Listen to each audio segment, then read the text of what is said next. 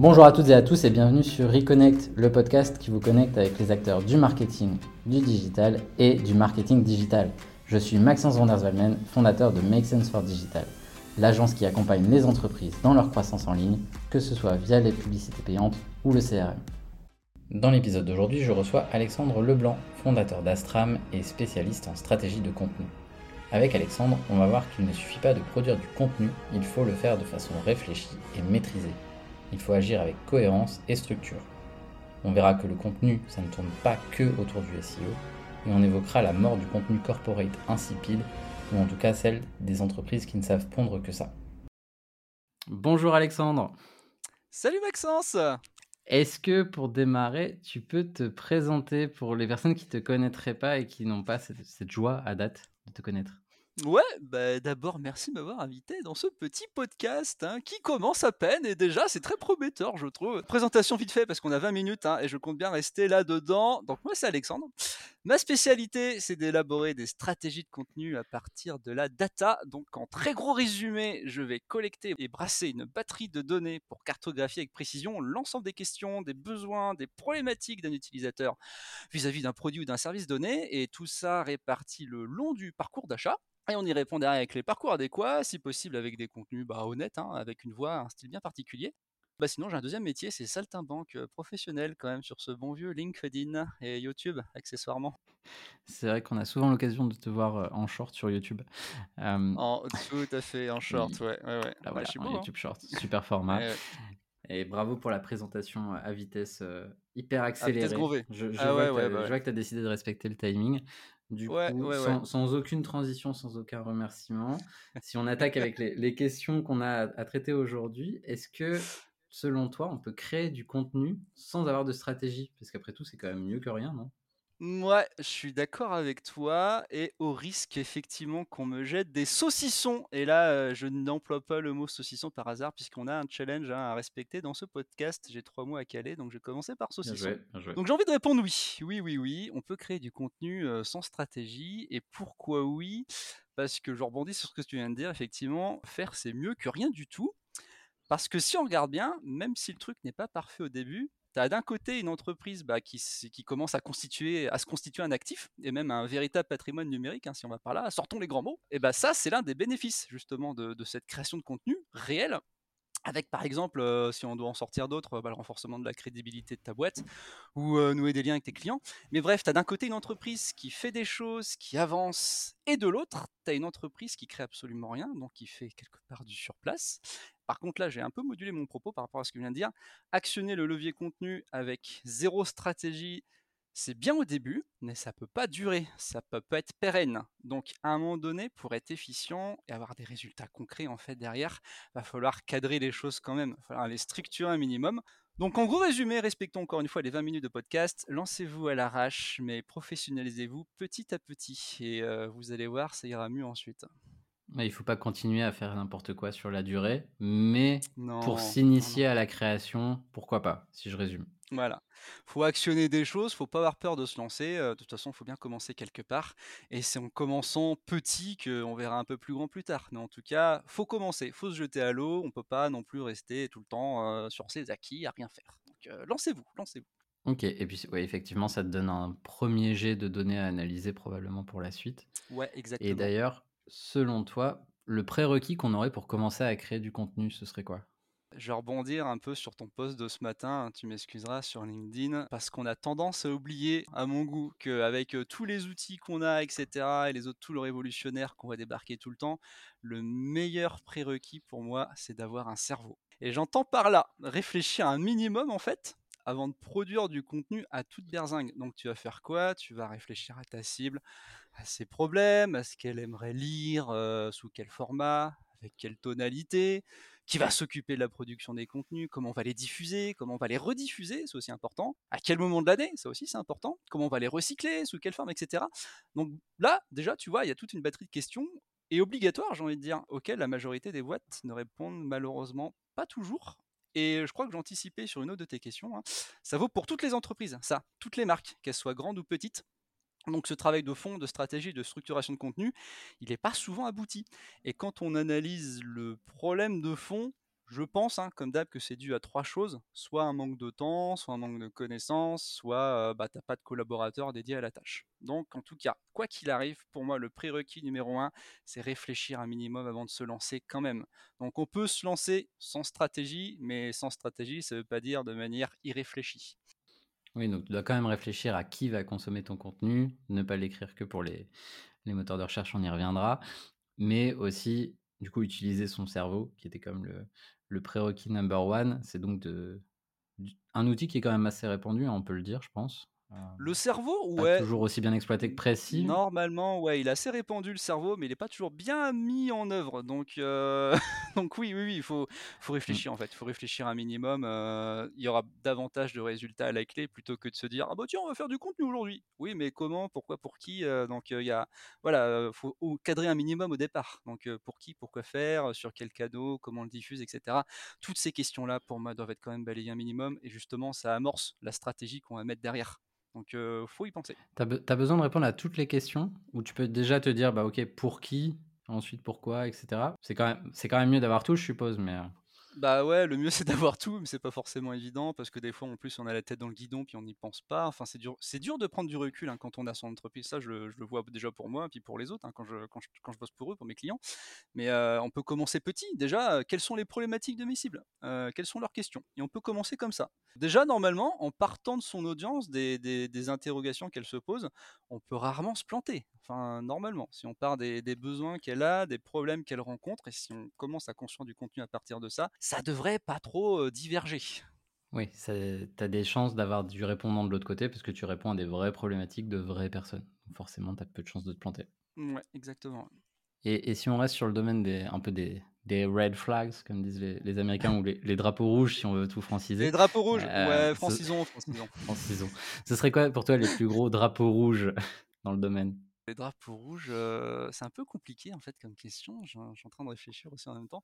Parce que la, création de contenu, c'est un peu le pays des drapeaux rouges. Hein entre, entre les mecs qui jurent que par le SEO, on y reviendra aussi je crois, mais les mecs qui savent pas ce qu'ils veulent, bon ça c'est un peu partout, les gars qui reviennent sur le cadrage éditorial que tu as pu faire en amont, les, les on peut pas dire ça parce que ça déplaît au CIO, mais pourtant ça colle pile poil avec la cible, hein, mais bon, chercher l'erreur, enfin etc, il y a, y, a, y a, plein de pédagogie à faire en amont, et bon après c'est normal, hein, c'est finalement assez neuf entre guillemets comme métier, parce qu'il y a beaucoup d'a priori, notamment issus du SEO, que faut détricoter tout ça, mais c'est le but des cadrages, de, de, de, la mission en amont, notamment en phase de prospection. Je réponds plus précisément à ta question maintenant. Le plus gros drapeau rouge pour moi, j'ai évité de, dévier trop de, ce que je suis en train de raconter, pour rester dans les 20 minutes toujours, c'est les entreprises qui mélangent stratégie de contenu et communication. Ça, c'est le gros red flag.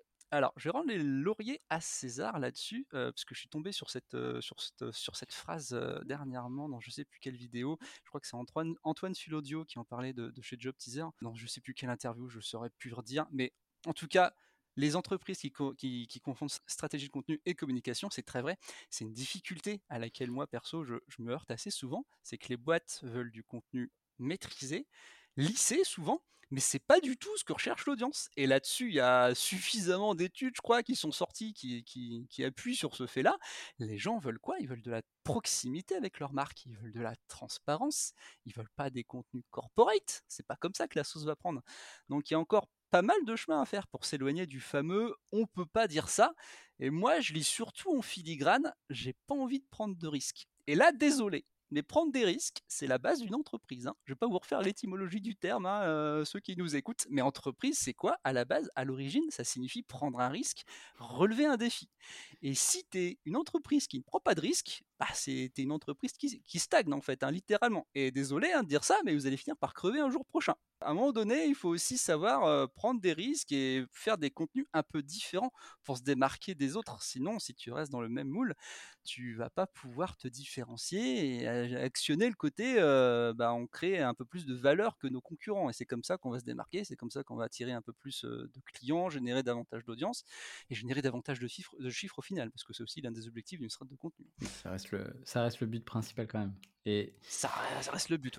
au-delà, au-delà des menaces de faillite euh, dont tu menaces l'audience, euh, qui est toujours sympa, du coup, on mettra en lien, en commentaire ou en description, le, lien de l'interview dont tu parles si tu la retrouves. Et si on ne la met pas en commentaire, ça veut dire qu'Alexandre n'a pas été fichu de la retrouver. non, elle était intéressante. C'était un truc assez court. Je crois que c'est Story in the, Story in the Jingle qui, avec mon accent anglais à couper au couteau en plus, ça fait bien. Qui avait fait un truc comme ça. Mais je, je retrouvé la vidéo. J'essaierai de la retrouver. Ça marche. Et on avance un peu parce que, effectivement, comme tu dis, on s'était donné 20 minutes. En combien de temps tu peux voir des impacts d'une stratégie de contenu bien maîtrisée Une petite question à un million là. Ouais, c'est vraiment une question de merde, hein, je suis désolé, mais, euh, mais alors, je sais pas si je. Alors, j'ai peut-être tiré une formule mathématique de mon chapeau là. Euh, la durée d'arrivée des résultats, de survenue des résultats, est inversement proportionnelle au budget que tu claques dans ta stratégie de contenu.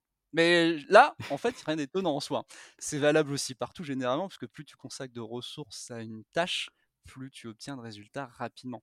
Après, euh, dans un monde normal, ça dépend. Euh, je suis désolé de la réponse de Normand hein, pour les résultats et le temps que ça prend. En fait, ça dépend de l'objectif que tu veux viser derrière. Est-ce que c'est euh, pour développer la visibilité de ta boîte? Est-ce que tu veux développer ta notoriété? Est-ce que tu veux générer davantage de leads? Est-ce que tu veux te constituer une audience? Bah, dans ce dernier cas, d'ailleurs, du coup, par exemple, tu as des facteurs supplémentaires par rapport à l'audience sur lesquels c'est compliqué d'agir parce que tu as le facteur humain essentiellement. Et tu peux jamais savoir comment seront réceptionnés tes contenus. Donc, c'est un long cycle d'itération, hein, d'optimisation continue, j'ai envie de dire par rapport aux résultats que tu peux collecter en parallèle. Et c'est là où c'est intéressant de déployer aussi des outils de mesure complémentaires comme des heatmaps ou des session recording. Encore une fois, mon accent anglais est à couper au couteau. Pour ceux qui ne savent pas ce que c'est, donc les heatmaps, c'est les petites cartes de chaleur où on peut voir les principales zones où les internautes ont cliqué. Euh, les session recording, les trucs où tu peux visualiser en vidéo le parcours utilisateur en direct. Et ça, c'est super c'est super pour voir comment se comporte l'audience et, bah, d'identifier les différents points d'optimisation possibles vis-à-vis des contenus notamment que tu peux déployer sur ton site. Donc je ne peux pas te répondre précisément à cette question combien de temps, ça dépend, ça dépend, désolé pour cette réponse de Normand, mais je peux pas faire mieux. Hein. Non, mais je commence à avoir l'habitude, si tu veux, on a déjà abordé dans le podcast des sujets comme le branding, comme le SEO, et tout le monde nous fait un peu des réponses de Normand, donc pas de problème là-dessus. Personne veut se mouiller en fait, hein, et c'est normal. je vois ça, je vois ça.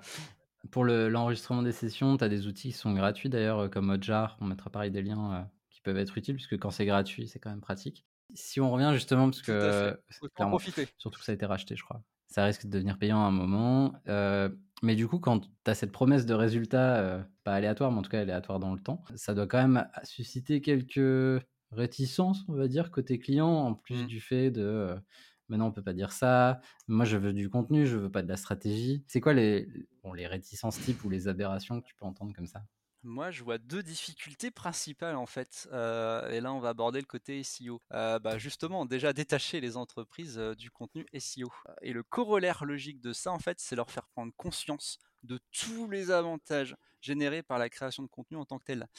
Sachant qu'on part de loin souvent, il y a tout un travail de pédago à faire d'abord. Bah, comme je disais tout à l'heure, ça passe par des explications, de mythes à déboulonner, euh, de montrer des exemples tangibles de ce qu'on peut faire en fait avec tout ça. Donc euh, le côté, euh, voilà, grâce à, grâce à toute la stratégie, grâce à toute la stratégie de contenu qu'on va déployer, vous allez optimiser votre visibilité, votre notoriété, etc. Et pas juste votre votre SEO. En fait, je suis en train de te dire ça, mais je suis, en train de réfléchir en même temps. Mais plutôt que de parler de réticence, je, parlais, je parlerais plutôt de méconnaissance en fait parce que quand tout ça c'est bien intégré, j'ai rarement des problèmes par la suite, ou presque. Hein. Mais encore une fois, les chantiers sont immenses en création de contenu, il faut bien comprendre ça. J'ai un peu dévié du sujet là, désolé, hein, tant pis pour les 20 minutes. vas-y, vas-y. J'étais persuadé qu'on exploserait. Mais alors, parce que c'est important, je pense, d'en parler. Et aujourd'hui, les entreprises, elles n'ont plus forcément besoin d'un rédacteur web, entre guillemets. Par exemple, hein, je pense qu'elles ont surtout besoin de créateurs de contenu tout court avec plusieurs cordes à leurs arcs et un gros background euh, stratégie. Pourquoi je dis ça? Parce que moi, perso, à force de voir défiler des boîtes, notamment en prospection, etc., ou, enfin, ou quand je pense à celles que j'ai actuellement en client, c'est totalement ça. Ils ont des besoins immenses en fait en termes d'accompagnement en strat et en prod de contenu, et ils n'ont personne ou presque hein, pour s'occuper de tout ça. Donc entre, bah, entre les articles à poster sur le site, les créatextes, les visuels à à ventiler sur les réseaux sociaux, la newsletter, les newsletters parfois, parce qu'il y en a plusieurs, les podcasts, le print, parce qu'il faut pas l'oublier le côté print aussi, hein, tout ça, il faut l'écrire aussi, ça s'agence, donc les flyers, les brochures, les catalogues, la diffusion des contenus proprement dit ensuite, je reviens aux contenus digitaux, comment on fait, quand, sur quels canaux, l'accompagnement stratégique global, etc. En fait, il y a énormément de questions auxquelles je suis confronté quasiment au quotidien, c'est fou. Il y a personne quasiment dans l'entreprise qui s'occupe de ça. Donc c'est délégué à un prestataire. Tout le côté, euh, ouais, j'ai oublié aussi les données comportementales à analyser hein, pour euh, notamment affiner la stratégie de contenu, ce dont on parlait tout à l'heure, mais ça aussi c'est ultra important. Enfin bref, tout ça c'est absolument énorme. Les besoins sont énormes là-dessus et il faut des gens pour s'occuper de tout ça. Mmh. Et, euh, et je suis pas sûr que tout le monde encore ait les compétences pour ça. Il en faut de plus en plus, ça serait chouette. Et toutes les entreprises, par ailleurs, n'ont pas forcément conscience de ça non plus. Parce que quand j'arrive, etc., comme je disais tout à l'heure, il y a un gros travail de pédago. Et c'est des Ah oui, c'est vrai, ça serait bien de faire ça. Ça nous permettrait d'économiser du temps, du budget, etc. Oui, oui, il y a aussi. alors, il y a, deux choses. Il y a le travail de pédago à faire pour que les entreprises en aient un peu plus conscience. Et il faut des gens formés à tout ça. Mais ça va venir petit à petit, je pense. C'est ça la bonne nouvelle. Oui, c'est l'avantage, c'est que ça commence à arriver et, le, le, SEO a peut-être fait un peu de mal aussi sur la partie. Euh, il faut pas tâter, il faut pas tâter euh, du contenu euh, pour les, pour les robots.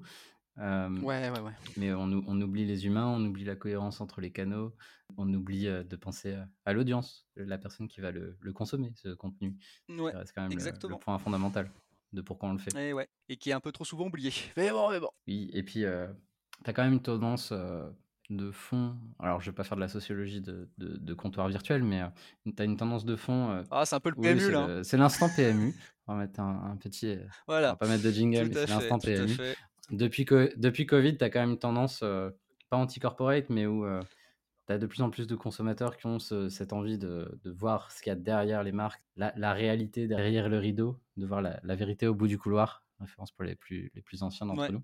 Et, et on n'est plus dans une com hyper aseptisée de toute façon. Ça rejoint un peu ce que tu disais tout à l'heure. Donc, il y a une demande de l'audience là-dessus et les marques qui veulent mmh. vraiment connecter avec leur audience et pas juste vendre des produits ou services, en tout cas les vendre plus facilement, il faut qu'elles passent ce step-là et qu'elles réalisent ça. C'est la partie mmh. pédagogie dont tu parlais. Et après, le fait d'avoir bien en tête, d'avoir assimilé la partie pédagogique, ça te dédouane pas de la suite. Au contraire, ça te fait réaliser la masse de travail qu'il y a à faire par contre. Ouais, tout à fait. Faut en fait, il faut que les entreprises généralement se détachent un peu de, de, ce vieux côté communication, communicant, où on veut absolument avoir un discours bien maîtrisé faut aussi pour créer de l'affect et créer des liens, se montrer comme on est, un peu plus humain, un peu plus accessible en fait. Et ça passe par quoi? Dire de temps en temps, bah voilà, ce qu'on fait c'est pas forcément parfait, parce que ça arrive. Hein. On est tous humains et une entreprise est constituée d'humains, donc elle ne peut pas être parfaite non plus. Donc faut pas hésiter à communiquer aussi bah, sur ses échecs aussi parfois. Faut que le récit soit cadré, parce qu'encore une fois, là on rentre un peu dans du storytelling. Dans du storytelling, on raconte pas tout et n'importe quoi, c'est du récit maîtrisé à chaque fois. Mais, mais oui, ça peut valoir le coup de montrer en fait tout ce côté coulisses qui est rarement en fait exposé sur la place publique parce qu'encore une fois on a encore des vieux réflexes de communicants et quand je dis vieux c'est pas péjoratif hein, c'est que c'est des trucs un peu anciens quoi qui on, a toujours fait comme ça et on voilà c'est à l'ancienne on, a toujours fait comme ça et on voit pas pourquoi on devrait faire autrement mais le public change le, les goûts changent et il va falloir s'y adapter. Sinon encore une fois c'est se faire distancer distancer par ceux qui auront pris l'audace de faire des choses un peu différentes malheureusement. Et oui on verra ceux qui survivent euh, dans la durée. Euh. on verra ça, on verra ça. Toujours ces petites menaces de faillite. Ouais, tout à fait. Et, justement, tu vois, les, les barrières à l'entrée, du coup, sur le contenu, finalement, elles sont peut-être pas si énormes que ça. Si tu as une, marque qui démarre, qui n'avait pas de stratégie, qui produisait pas de contenu, qui est vierge de tout projet édito à date, d'un coup, elle veut démarrer parce qu'elle comprend l'importance du bazar, mais elle sait pas trop comment y aller. Tu lui conseilles de démarrer par quoi? Euh, bah, Par la base. Hein. alors, je vais surprendre personne, malheureusement, mais euh, créer des choses qui répondent euh, bah, tout simplement aux attentes de sa cible. Et encore une fois, comme je disais tout à l'heure, on peut rarement se planter en commençant comme ça. Parce que si je résume le truc, une stratégie de contenu, c'est quoi? C'est au confluent de deux choses. C'est l'ADN de la boîte d'un côté et les attentes de l'audience de l'autre. Donc si c'est pas déjà fait, tu as un gros travail introspectif à faire d'abord pour fixer cet ADN, la personnalité en fait de l'entreprise. Parce que mmh. désolé, mais toute, toute, entreprise a une personnalité, hein, même si elle est pas fort, même si elle est lisse, etc. Elle est, elle est, elle est présente cette personnalité. Il faut juste la ciseler. Et, même si elle l'a pas choisie consciemment, il y a quelque chose qui existe. Voilà, même si c'est pas choisi consciemment, il y a quelque chose qui est là. Donc là, d'un côté, on a voilà tout ce côté personnalité de l'entreprise, et de l'autre, on a ce que veut l'audience. Et j'entends par là véritablement comprendre ce que veut cette audience, parce que sinon, on se retrouve avec ton concept que tu as inventé là, le, fameux personnage où on pense savoir ce que veut exactement sa cible, mais en fait pas du tout. Et des fois, tu te retrouves même avec une espèce de fiche de jeu de rôle. Hein, c'est davantage ça, une fiche de RPG qu'un véritable personnage exploitable.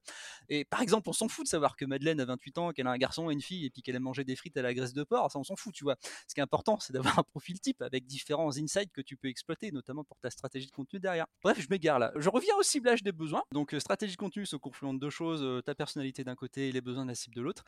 Et pro tips facile là-dessus, encore une fois, comme je disais tout à l'heure, il y a plein d'outils qui existent pour collecter des questions que se posent notamment les gens à propos d'un produit ou d'un service. Il y a des outils gratuits en plus, donc c'est dommage de ne pas les exploiter. Pour ceux qui ont un peu plus d'argent, il y a des trucs euh, qui payants qui tiennent très bien la route, mais en, gratuit, par exemple, je pense à Keyword Tool, ou en source de public, où on peut récolter plein de questions que se posent les gens. il y en a plein qui existent. Il suffit juste de se baisser, de s'intéresser un peu euh, à tout ça et de pouvoir en fait constituer un pool de questions, comme je disais au début, d'interrogations, de problématiques posées par son audience vis-à-vis de son produit ou de son service, et de les exploiter immédiatement pour faire des articles, des, posts, des visuels, des infographies, enfin tout et n'importe quoi pour pouvoir y répondre. Et encore une fois, normalement, on se plante rarement, parce que ces questions-là, c'est des questions que se posent un certain nombre de personnes, donc ça intéresse une partie de l'audience. Donc, il y a toutes ces ressources-là à exploiter.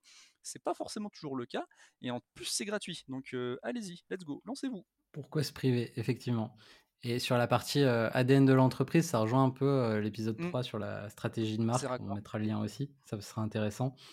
La partie persona, personas, qui est un concept qui, a, été déposé en, tant que marque, évidemment, tellement c'était génial. Mais pour savoir si on a affaire à un persona ou un personnage, il y, a une technique quand même assez révolutionnaire qui existe. Si on est déjà une entreprise qui existe, qui a déjà servi des clients, c'est d'aller demander à ses clients existants ce qui les intéresse et ce qu'ils recherchent. C'est, je sais, c'est assez révolutionnaire. Ah ouais, c'est fou. Hein. Mais ça marche pour le coup assez bien.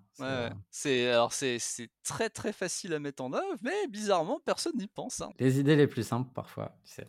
Et si on revient sur le, le SEO quand même, on te sent assez, euh, assez taquin de manière générale sur le sujet du SEO. Non. Léger. Non, c'est fou. Peu. Sur toutes les marques un peu biberonnées au SEO, euh, pour euh, notre ami le Saint Google, comment tu leur fais comprendre que c'est pas le tout de patater du contenu pour le SEO, mais que ça vient aussi par ailleurs. Et la stratégie plus globale comprendra le SEO au final, on va dire. Comment, on fait Ça, c'est une bonne question. Hein. En fait, c'est là où on voit les ravages causés par Monsieur Google, selon moi. Alors jadis, hein, jadis entre guillemets, parce que ça, y a ça une dizaine d'années, mais à l'échelle du web, quand on réfléchit, c'est énorme. T'avais un combo texte fait au mot clé plus gros lien, style blast, un blast à l'époque, comment on faisait ça, c'était lancer plein, enfin faire plein de liens d'un seul coup, positionner un site quoi en fait. Hein. Bah ça faisait des merveilles tout ça, ce petit combo texte fait plus plus blast, tu rankais top 1 avec ça, c'était génial. Bah, sauf que quand tu, quand tu réfléchis 5 minutes, hein, quand tu regardes ce qui se passe, les choses, elles ont énormément changé entre temps. Parce que d'abord, Google, c'est devenu quoi? C'est devenu un moteur de réponse. Et ça, ça fait quelques années. Hein, et puis, j'invente rien. C'est lui-même qui se revendique comme ça. Hein, il l'a clairement annoncé. Donc, conséquence logique de tout ça, Google ne répond plus précisément à une requête. Il répond plus à un mot-clé, mais il répond à une intention de recherche. Et tout le travail, quand on regarde bien ce qu'il fait depuis toutes ces années, tout ce qu'il fait depuis toutes ces années, c'est se tourner résolument vers ça, c'est spécialiser ses résultats de recherche entre guillemets, parce qu'on a vu, je viens de dire que c'était plus vraiment des résultats de recherche, mais des résultats de réponse, enfin une réponse à un besoin. Donc il va spécialiser ses résultats de recherche pour qu'ils correspondent à un besoin particulier d'un internaute qui se manifeste à un instant précis. Et ça, ça change tout comme façon d'aborder les choses, parce qu'aujourd'hui, si tu es une entreprise, voire un rédacteur, hein, j'en vois encore, hein, qui se focalise sur un texte égal un mot-clé, désolé de vous dire ça les gars, mais vous êtes des dinosaures, vous êtes des ptéranodons, vous êtes des T-Rex, et vous allez mourir, encore une fois, encore désolé de surfer sur ce darwinisme. Vous allez vous faire manger par les pingouins, les pandas et les raclettes de Google. Mais, euh, mais oui, mais c'est plus comme ça c'est plus comme ça qu'on travaille en fait. On fait pas un texte par mots-clés. Faut prendre conscience qu'il y a eu des évolutions algorithmiques importantes du côté du moteur. si on s'intéresse, si on fait un peu de veille à tout ça, on le voit très bien. Et on peut plus raisonner seulement SEO juste pour ça. Et encore une fois, enfin si on va un peu plus loin, si tu bases toute ta stratégie de contenu sur du SEO, c'est pas possible non plus. le SEO ne peut pas être la raison d'être d'une stratégie de contenu. Ça ne marche plus si ça a déjà marché, ce genre de choses. Parce qu'il y a trop d'éléments qui viennent, euh, qui viennent en considération derrière. Donc euh, on fait pas juste du contenu pour du SEO, on fait aussi du contenu pour, voilà, comme je disais tout à l'heure, euh, je vais faire des ventes, se consolider sa notoriété, générer une audience, construire une communauté. Il y a plein d'autres objectifs derrière. On peut pas juste se dire on va faire du contenu pour être visible. Ça ne marche plus. Oui, et puis au final, tu as ce besoin de cohérence générale. Tu vas pas faire des articles pour le SEO, tu vas faire des articles d'une certaine manière pour répondre à telle ou telle intention de recherche, que tu peux retransmettre d'une autre manière sur du YouTube, sur des réseaux sociaux, et tu adaptes à chaque fois le contenu à la plateforme, je suppose, quand même, et à la façon dont il va être consommé. Si on devait se dire, OK, les, les, plus grosses opportunités pour une marque dans le contenu aujourd'hui, ce serait quoi À part le SEO. Je te ferai pas donner un avis sur le SEO. Non, ce, ce qui me paraît l'opportunité qui me paraît la plus intéressante et qui peut faire peur, hein, ça j'avoue, ça peut faire peur aux entreprises, ce côté-là, c'est de transformer les entreprises en leurs propres médias, de les doter leur propre relais d'influence. Parce que c'est ça qui se passe aujourd'hui en fait. On est dans une économie de l'attention la guerre est totale, ça je, je, répète la phrase que tout le monde dit, ça je ne surprendre personne non plus. Mais là-dedans, les contenus, c'est quoi? C'est des relais d'influence à part entière pour projeter la vision, une certaine vision de l'entreprise par rapport à son marché.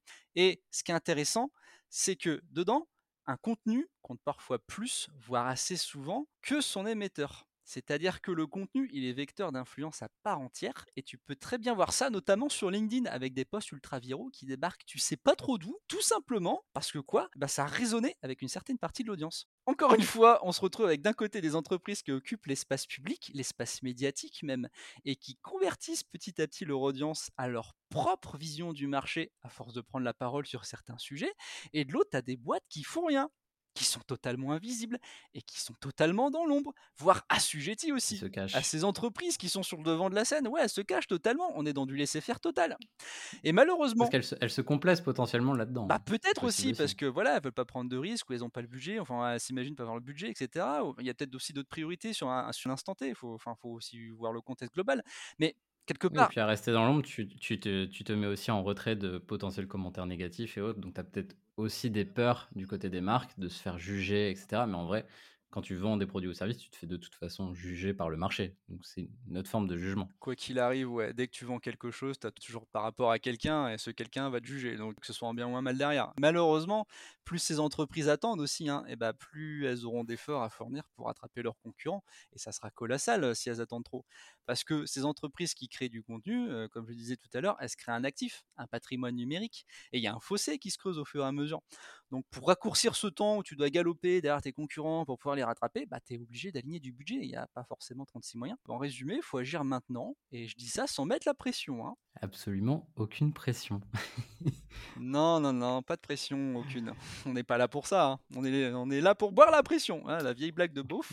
c'est mignon, c'est mignon. Moi, tu sais, euh, moi j'ai commencé par faire du SEO dans le domaine de la bière, donc ça me va très bien comme euh, sous-entendu. Ah, super. Mais voilà. Non, bah, en tout cas, très très cool. Euh, je te passe la dernière question. Euh, on a bien cramé le, temps, mais euh, est-ce que tu as un, petit mot de la fin à nous partager? Ouais, raclette. Comme ça, je réponds à moitié au challenge, je crois. J'ai deux mots sur trois. Hein. Ouais, je les ai mis dans les mises à jour Google, t'inquiète pas. Ouais, non, raclette, en plus, c'est la saison, donc mettez-vous à la raclette. Parfait. Tout en discutant contenu, c'est important. Discuter contenu autour d'une bonne raclette, c'est la recommandation principale que nous a partagé Alexandre Leblanc aujourd'hui. Merci beaucoup Alexandre. En toute amitié. Mais de rien, c'était un plaisir. On te retrouve en tout cas sur LinkedIn et sur YouTube où tu fais le saltimbanque et où tu partages des éléments intéressants sur la stratégie de contenu. On mettra les liens vers tes profils euh, en description. C'est fort aimable. Bah, merci Maxence en tout cas. Merci Alexandre. À plus. J'espère que cet épisode vous a plu, qu'il a été instructif et agréable à écouter. Si ce n'est pas le cas, n'hésitez pas à nous faire les retours, mais si c'est le cas, surtout laissez-nous une bonne note sur les plateformes qui le permettent, notamment Apple Podcast ou Spotify. Les différents acronymes ou définitions évoqués pendant l'épisode sont à retrouver en description. S'il y a d'autres points d'incompréhension, vous pouvez évidemment vous tourner vers notre invité et moi-même, on essaiera d'y répondre le mieux possible et le plus vite possible. Et si vous voulez aller plus loin sur le sujet du jour, évidemment, contactez-nous sur les réseaux sociaux, les liens sont également en description. Pour ne pas manquer les prochains épisodes, abonnez-vous sur les plateformes qui permettent. On sort un nouvel épisode un lundi sur deux. Et de même, si vous avez des idées d'intervenants que vous voudriez voir sur le podcast, vous pouvez me le partager en commentaire ou sur LinkedIn. Sur la page de l'émission, vous retrouverez également les anciens épisodes. Si vous ne les avez pas encore écoutés, allez-y. Et quant à nous, on se retrouve dans deux semaines.